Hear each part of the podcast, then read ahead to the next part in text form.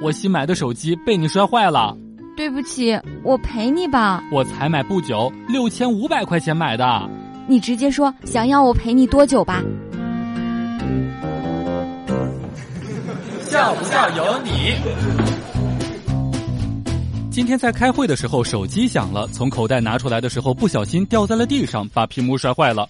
无奈先拿起来接听，结果电话那头传过来声音说：“不好意思啊，我打错了。”坐公交，一对小情侣坐在了一起，女孩子向男孩子撒娇说：“这两天好冷呀，我都快冻死了。”男孩子听了并没有什么反应，反倒拿出来自己的手机玩起了游戏。女孩子有点不开心。过了两分钟，男孩子默默的把手机拿给了女孩，关切的说：“小心点儿，有点烫。”笑不笑由你。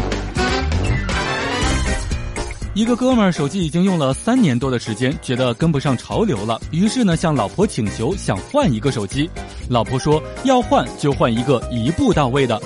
男生一听非常的惊喜，谁知道老婆却来了一句：“给你换个老人机得了。”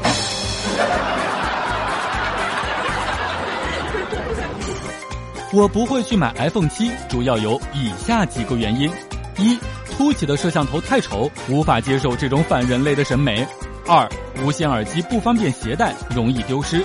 三，防水设计将会剥夺我洗澡的时候自由思考的时间。四，没钱。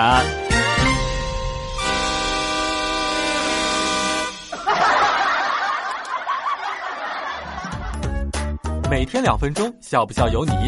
你要是不笑，我就不跟你玩了。